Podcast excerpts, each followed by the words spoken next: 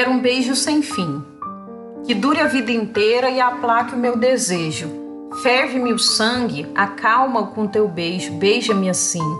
O ouvido fecha ao rumor do mundo e beija-me, querida. Vive só para mim, só para minha vida, só pro meu amor. Fora, repouse em paz, dormindo em calmo sono, acalma a natureza, ou se debata das tormentas presa, beije ainda mais. E enquanto brando calor sinta em meu peito de teu seio, nossas bocas febris se unam com o mesmo anseio, com o mesmo ardente amor. Diz tua boca, vem, ainda mais, diz a minha soluçar, exclama todo o meu corpo que o teu corpo chama, morde também, ai, morde, que doce a dor que me entra as carnes e as tortura, beija mais, morde mais, que eu morro de ventura, morto por teu amor. Ei, ei, ei, Eveline, opa, o DHC é sobre ciência, não é de poesia, não. Doses homeopáticas de ciência.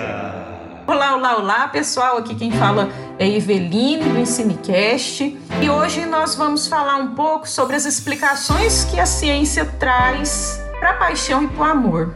E que é algo que descreve melhor a paixão do que uma poesia de Castro Alves. Quando se está apaixonado, Castro Alves bem descreve o que acontece. O sangue ferve, o beijo acalma, as mãos tremem e a pessoa desejada fica em nossa cabeça o tempo todo, como se fosse uma necessidade. Mas quando falamos na paixão, não pensamos em como ela acontece no nosso corpo. Por que, que a gente sente tudo o que sente? Não podemos desconsiderar ao falar desse assunto que o que chamamos de paixão, que pode se tornar amor, é uma característica da espécie humana. Pelo menos é até hoje o que os estudos em comportamento animal nos dizem. Meus cachorros e meu gato não me amam. Eles desenvolveram uma relação de dependência benéfica em relação a mim, principalmente por causa do condicionamento relacionado ao carinho, alimento e água que eu ofereço a eles cotidianamente. Diferente das relações pessoais que estabelecemos.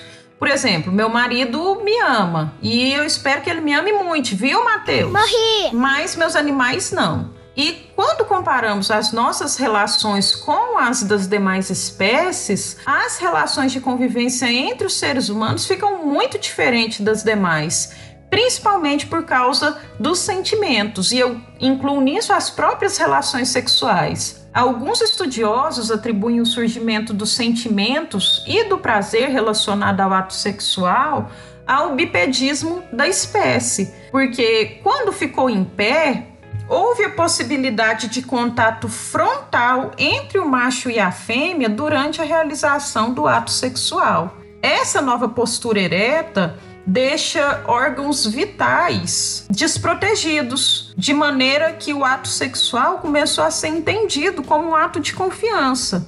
Mas e hoje, como explicamos a paixão? Como que ela acontece no nosso organismo? Existe um processo químico, fisiológico e neurológico que explica o porquê a paixão acontece.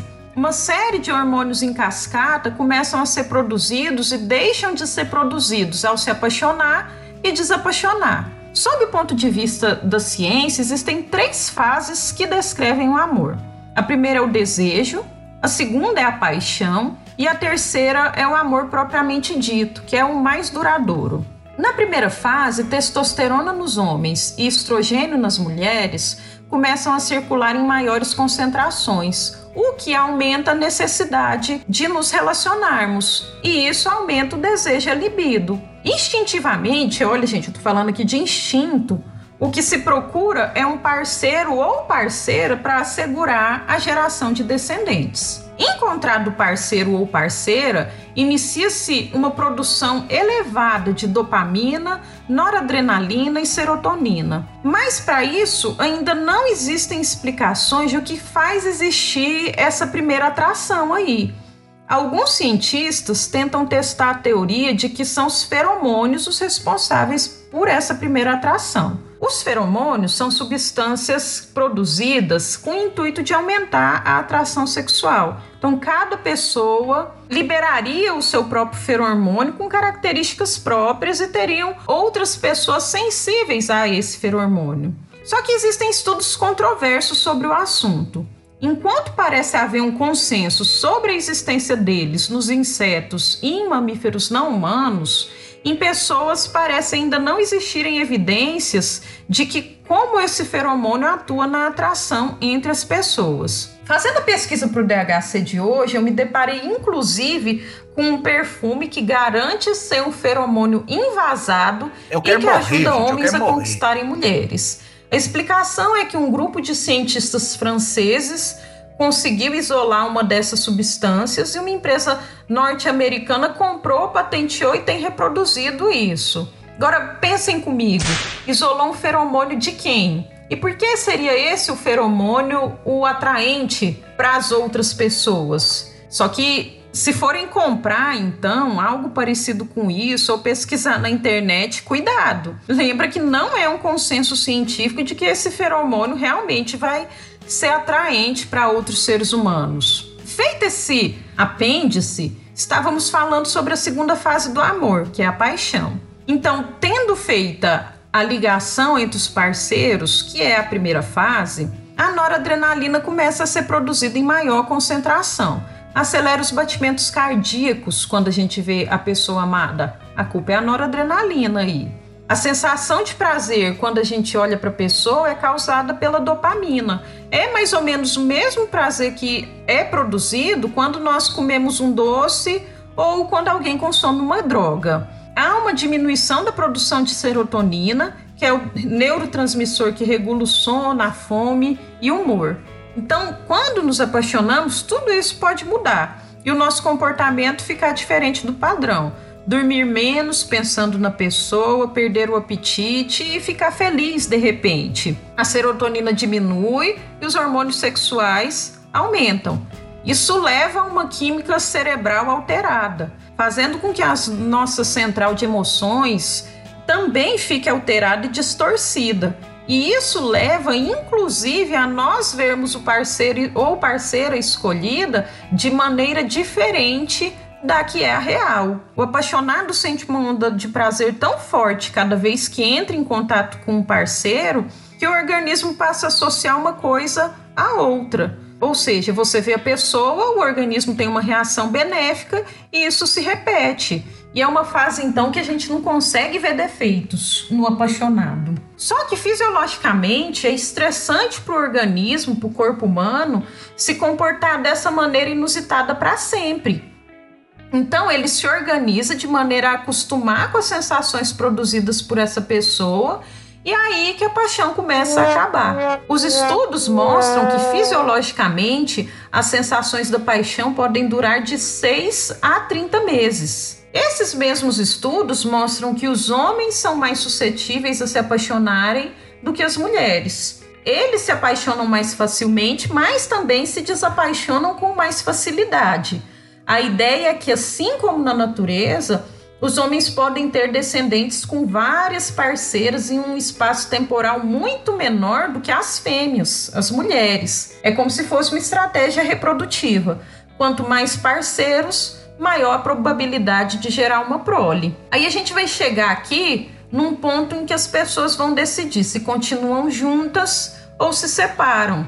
Vai ser o fim da segunda fase desse amor a paixão diminui e esses laços que foram gerados, eles podem representar outros tipos de benefícios para as pessoas que não apenas os sexuais. Quais benefícios? Por exemplo, estabilidade e companheirismo. Aqui já vão entrar outros hormônios e neurotransmissores, por exemplo, a ocitocina na mulher e a vasopressina nos homens. Essas substâncias são responsáveis pela ligação entre as pessoas. As sensações de relacionamento também vão acontecer por causa delas. A euforia então passa, mas vem outras sensações boas, por exemplo, paz e segurança. E aí a duração desse amor vai depender de como as pessoas se relacionam e existem estudos sobre isso, só que isso fica para outro DHC. E embora a gente não possa desconsiderar as questões emocionais, culturais e psicológicas envolvidas em um relacionamento, a explicação biológica acerca da paixão frente a uma nova pessoa a essa sensação pode nos dar um entendimento sobre o que acontece conosco nesses momentos. Só que, gente, presta atenção aqui. Principalmente para aquelas pessoas não usarem a minha explicação acerca da traição dos homens em benefício próprio. Isso aqui é a explicação biológica.